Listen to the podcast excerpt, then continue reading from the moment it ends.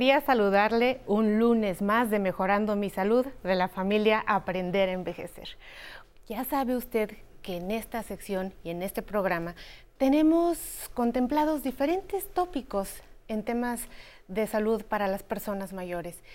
Y uno del que más nos preocupa y que a propósito mañana vamos a conmemorar el Día Mundial de la No Violencia y de la Paz es precisamente la violencia ejercida para las personas mayores. La violencia que muchas veces está disfrazada y no sabemos identificar. Actualmente reconocemos que el problema de salud pública más importante que viven las personas adultas mayores es el maltrato. ¿Qué tal, verdad? Apuesto que no lo sabían.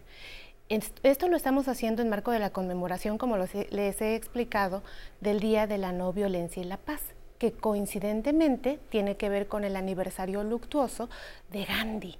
Hoy vamos a tener un programa muy especial y bellísimo como siempre, pensado con cariño para ustedes. Les preparamos una cápsula para que nos vayamos adentrando de qué hablamos cuando decimos maltrato.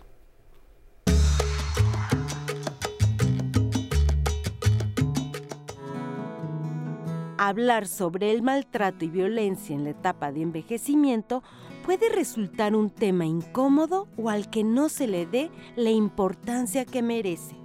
Sin embargo, el maltrato a las personas adultas mayores puede ocurrir en cualquier lugar y darse por parte de familiares, desconocidos, personas encargadas de su atención médica, cuidadores o amigos. La Organización Mundial de la Salud define el maltrato en la vejez como uno o varios actos que le causen daño o sufrimiento a la persona adulta mayor, o el no adoptar medidas apropiadas para evitarlas. Entre los factores relacionados con los diferentes tipos de maltrato se encuentran la fragilidad física, el aislamiento social, la dependencia de otros para el cuidado en algunos casos el deterioro cognitivo y la escasez de ingresos en la que viven muchos adultos mayores. No es fácil identificar cuando una persona mayor está siendo víctima de maltrato. Por ello, es importante saber que existen señales físicas o psicológicas a las que hay que estar alerta. Entre ellos destacan manifestaciones crónicas de confusión, insomnio, agitación, agresividad, pérdida de peso, moretones, cicatrices, quemaduras, higiene deficiente y desarrollo de úlceras, entre otros síntomas. Cuando la violencia y el maltrato se generan por el daño emocional relacionado con las amenazas, los castigos y las humillaciones, las personas adultas mayores pueden ver afectada su autoestima derivando en sentimientos de culpa e inseguridad. Síntomas depresivos, ansiedad, sensación de invasión de su intimidad, deterioro de la integridad y reforzamiento del aislamiento. Es una realidad que la violencia y el maltrato tienen un impacto negativo en la salud física y mental por ello, es importante reconocerla y prevenirla y atenderla. Además, se debe trabajar en la sensibilización para fortalecer el respeto y la cultura de la solidaridad que fomenten actitudes constructivas hacia la persona adulta mayor. Comenzamos. Y mire usted, ¿quién mejor para hablar de este importante tema? Que una persona sensible, solidaria y luchadora contra la violencia, contra muchos tipos de violencias, entre de, de, ellas las más principales, pues obviamente a las personas mayores. Recibo con mucho gusto y agradecimiento en este foro a nuestra querida Nancy Rivero Rosales. Ella es licenciada en Derecho, también en Ciencias Políticas y también en Administración Pública. Por supuesto, es colaboradora de diversos programas en Canal 11, como por ejemplo 80 millones, programa dirigido a personas con discapacidad y nuestro querido Aprender a Envejecer. Nancy, pues, ¿qué te digo? Un privilegio. Ay, mi querida Citlali, pues muchas gracias por abrirme este espacio aquí en, en aprender a envejecer nuestra casa, nuestro programa que tanto queremos y pues con todo gusto platiquemos respecto de cómo, cómo afecta el maltrato a las personas mayores. Eh, es un interesante problema de salud, pues la violencia, como hemos platicado anteriormente de nosotras, pues muchas veces viene de la gente más cercana a las personas mayores, pero además llama la atención que no nos ponemos a pensar que la violencia es un problema de salud. Decimos, pues esto es un tema de sociólogos, esto es un problema de abogados, de psicólogos, pero no es así. Quisiéramos que tú nos dijeras exactamente, en términos eh, estrictamente legales, de qué se trata la violencia contra las personas mayores y después pues yo haré lo propio. Con todo gusto, pues sí, fíjate, lamentablemente las células principales de protección de las personas mayores, como es la, familia, los cuidadores, es ahí donde más se vulnera y donde más se violenta a las personas mayores. Entendemos por violencia en contra de las personas mayores cualquier acción u omisión que genere daño o sufrimiento hacia una persona, ya sea de manera física o psicológicamente, porque la violencia se da en varias vertientes que iremos abordando a lo largo del programa y pues se cataloga de muchas formas. La ley de los derechos de las personas adultas mayores nos habla de violencia física, psicológica, sexual, económica y patrimonial. Y hay otros otras ramas del derecho que también hablan de una violencia institucional en contra de las personas mayores. Entonces, todas estas gamas son las que tenemos de tipos de violencia que, pueden vivir nuestros adultos. Y a partir de estas leyes de las que nos hablas, Nancy, ¿tienen muchísimo tiempo o son de reciente creación? Pues la ley de los derechos de las personas adultas mayores ya, ya tiene su rato en nuestra legislación, pero Afortunadamente nuestro país el año pasado acaba de formar parte de la Convención Interamericana sobre la protección de los derechos humanos de las personas mayores y ahí se refuerza y se da un sinnúmero de, de adjetivos, de nuevas formas de cómo vivir la vejez, eh, se habla de edadismo, de vejismo, se pide eliminar el infantilismo en las personas mayores, hablamos de otros derechos, derecho a la privacidad, derecho a la intimidad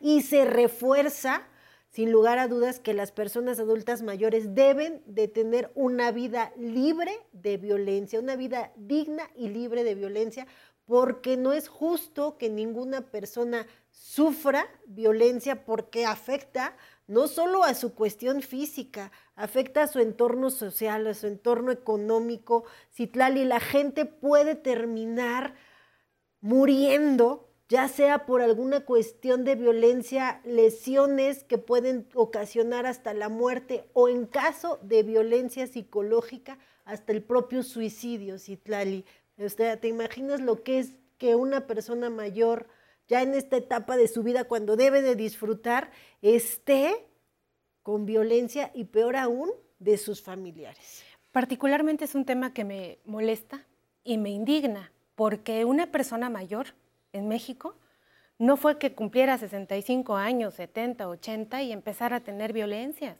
sino que es una persona que posiblemente desde el nacimiento se haya enfrentado a una serie de, desigualdades de un sistema que le favorece llegar a ello.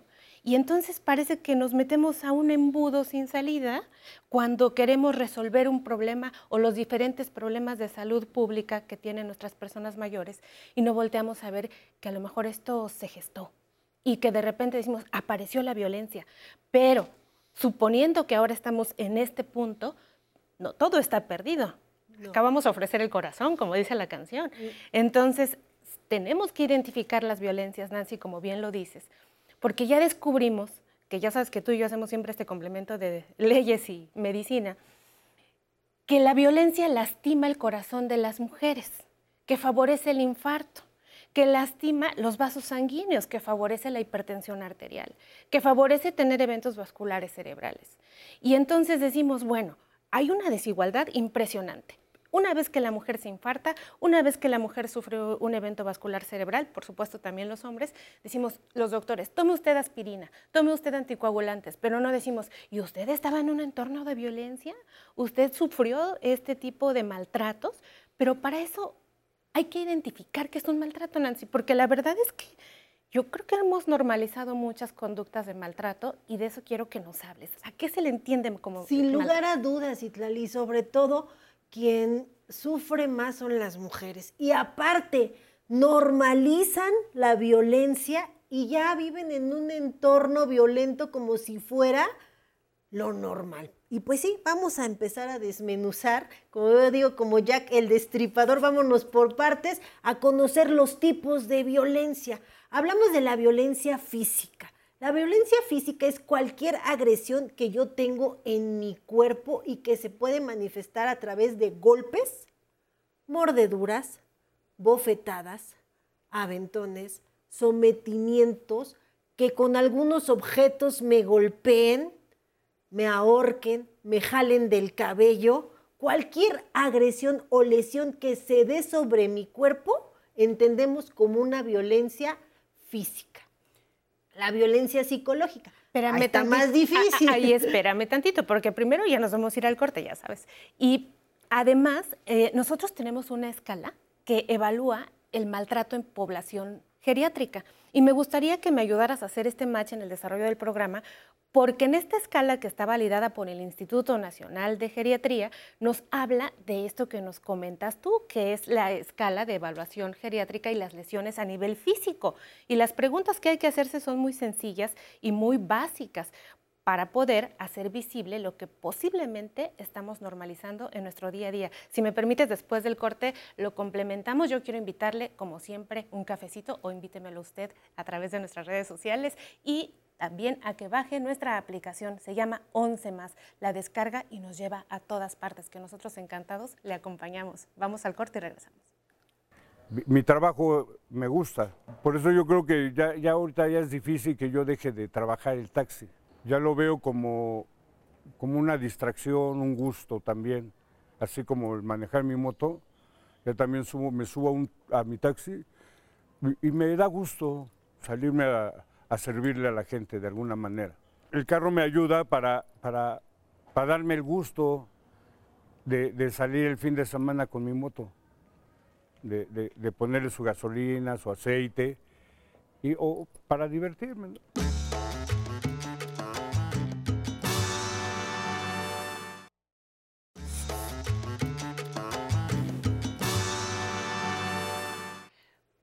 estamos muy de gala esta mañana, porque nuestro foro está la directora de Asuntos Jurídicos del ONCE, la licenciada Nancy Rivero. Si ustedes se van agregando a nuestra conversación esta mañana, recuerden que estamos hablando del maltrato y el daño que provoca a nuestra salud, pero también reconociendo nuestros derechos. Querida Nancy, vamos a atender a la audiencia. Mi nombre es Armando López Galicia, tengo 68 años. ¿Cuál es el maltrato más perjudicial? ¿El físico? O el mental? Híjole, pues Armando, es que los dos, en la escala de la violencia, el peor y el último nivel al que llegamos, pues sin lugar a dudas, es la muerte. Y, y en ambos maltratos se puede dar el físico, como decíamos, con las lesiones, incluso ocasionar hasta la muerte, y con el psicológico o el mental, pues incluso hasta llegar al suicidio, ¿no? Entonces, pues los dos tipos de maltrato son perjudiciales. No hay, no hay a cuál irle, cuál menos, cuál más. Es una excelente pregunta la que nos hace Armando Nancy, porque justo nos conecta con la plática que teníamos antes del corte, en donde tú nos compartiste de qué se trata el maltrato físico. Y yo quiero pedirle a usted que anote o vuelva a ver el programa si ahorita no tiene dónde anotar, porque hay una escala que usted puede resolver y es muy sencilla, contempla cinco preguntas y la primera es si a usted le han golpeado, le han dado un puñetazo o una patada, le han empujado, le han aventado algún objeto o le han agredido con algún cuchillo o navaja. Estas son las cinco cosas que contempla la escala de evaluación geriátrica para maltrato del Instituto Nacional de Geriatría. Vemos la siguiente pregunta, Nancy. Azael Zamora Lima, tengo 81 años de edad y a quién me puedo acercar si sufro maltrato. Muy buena, Nancy. Muy buena pregunta, Asael. Pues lo importante, si sufres violencia, yo te recomiendo acudir a cualquier agencia del Ministerio Público que esté cercana a tu domicilio. Ahí denunciar el tipo de violencia y existe la Fiscalía Especializada para Atención de Personas Adultas Mayores, donde fíjate, Citlali, que una vez que una persona acude a denunciar algún tipo de violencia, acude Ministerio Público al domicilio, acude Trabajo Social, Policía de Investigación y peritos expertos en cuestiones médicas a evaluar a la persona en todo su entorno. Entonces es importante denunciar, acércate a las fiscalías para presentar las denuncias correspondientes y también existe la cuestión de la denuncia virtual, porque muchas veces sabemos que las personas están violentadas por la familia, entonces ¿cómo va a salir? Pues a través de medios electrónicos puedes presentar denuncias de violencia intrafamiliar para que vaya la autoridad a ver qué está pasando en el domicilio. Pues eso es muy poderoso, Nancy. Y nos hablabas también acerca del aspecto jurídico del maltrato psicológico. Sí, también, bueno... ¿Cómo me doy cuenta? Estábamos viendo las maneras en cómo identificar los tipos de violencia que tenemos. Ya, ya identificamos la física, ahora viene la psicológica, que es una de las más pues difíciles en cuanto a que nosotros muchas veces normalizamos una bromita hiriente. Ay, ya estás vieja, abuela, ya para qué quieres salir.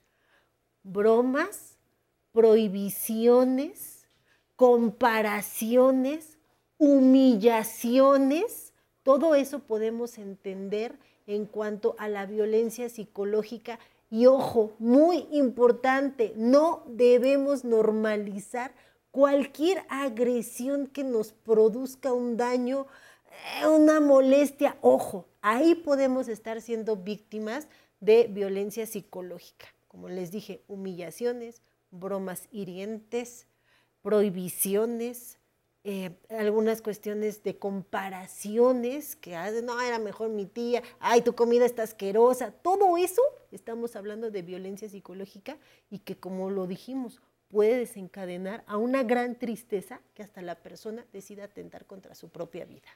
Y me parece muy pertinente justo en este marco jurídico en el que tú lo contextualizas y yo comparo hoy con todo lo que nos compara esta escala, pues que básicamente es lo mismo. O sea, al parecer sí se están tomando en cuenta estas brechas para hacer las evaluaciones integrales.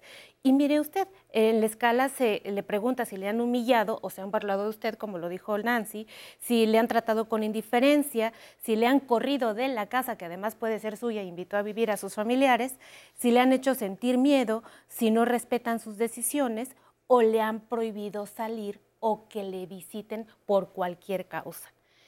Habías hablado, Nancy, de otras determinantes de violencia. ¿Cuáles son? Tenemos la violencia patrimonial y este tipo de violencia se da con agresiones a mis bienes, ocultación de mis bienes, destrucción de, mis bienes. Por ejemplo, te quito tu testamento, te voy a quitar tus escrituras, ahorita te quito tus estados de cuenta. Mira, yo sé que es bien valiosa para ti esta taza porque te la regaló mi abuelo en tu primera visita, ahorita te la voy a destruir. Todo eso también engloba la violencia patrimonial.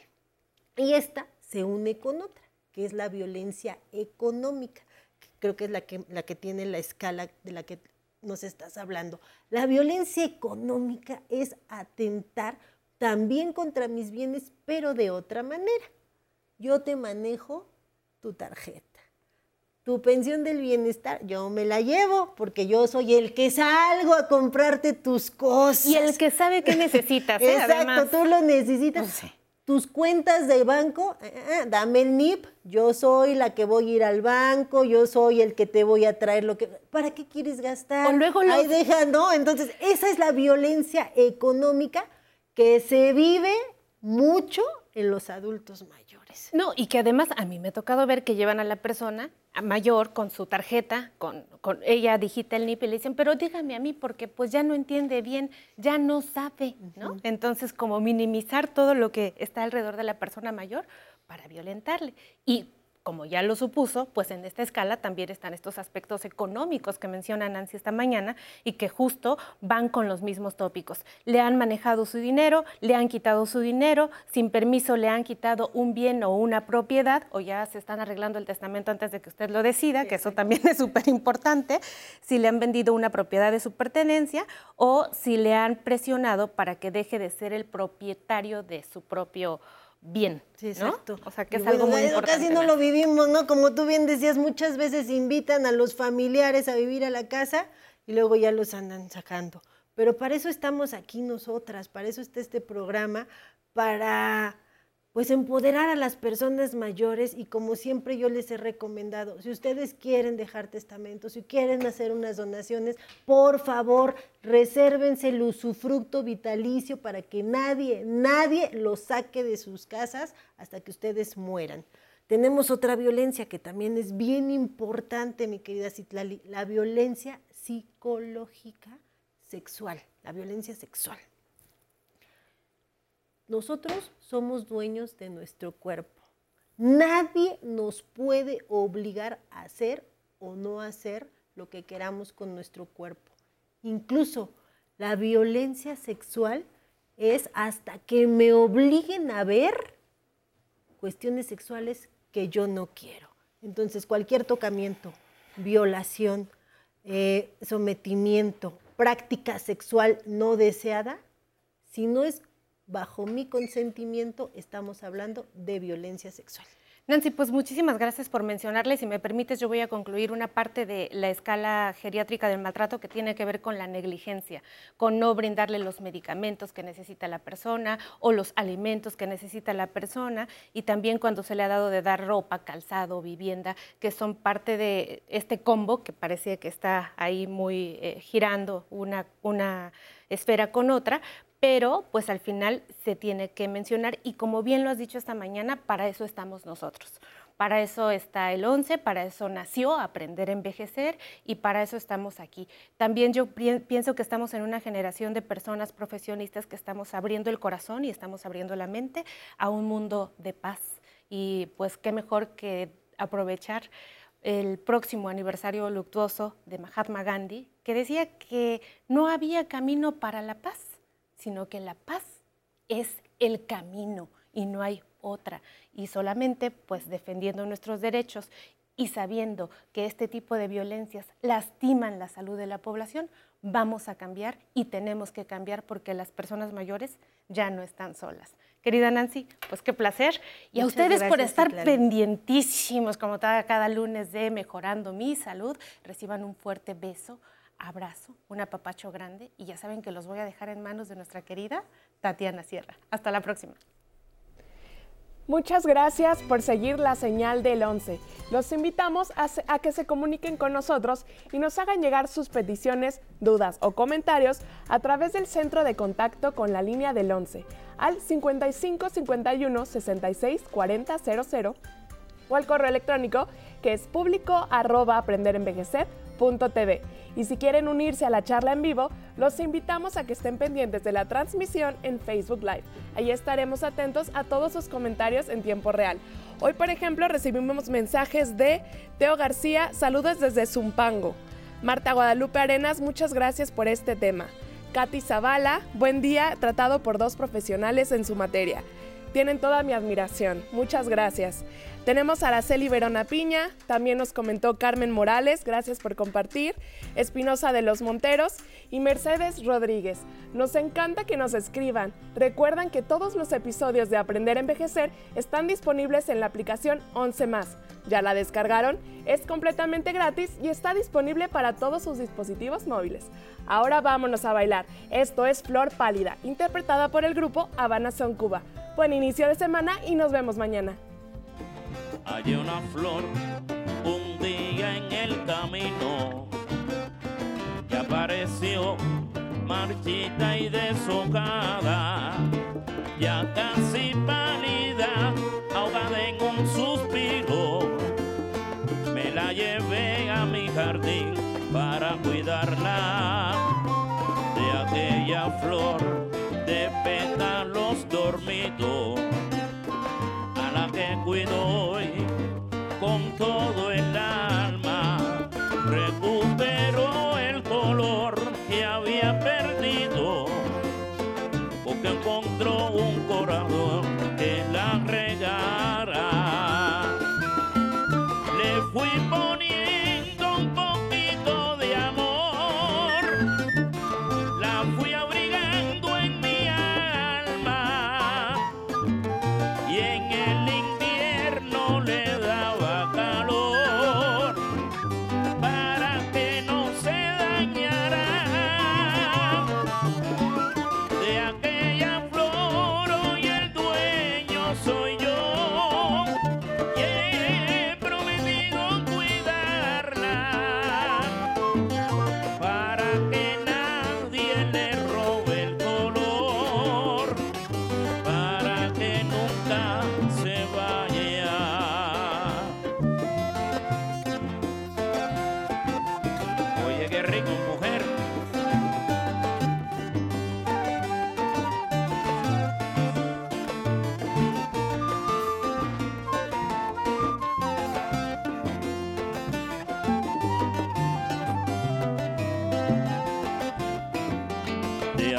aquella flor surgieron tantas cosas.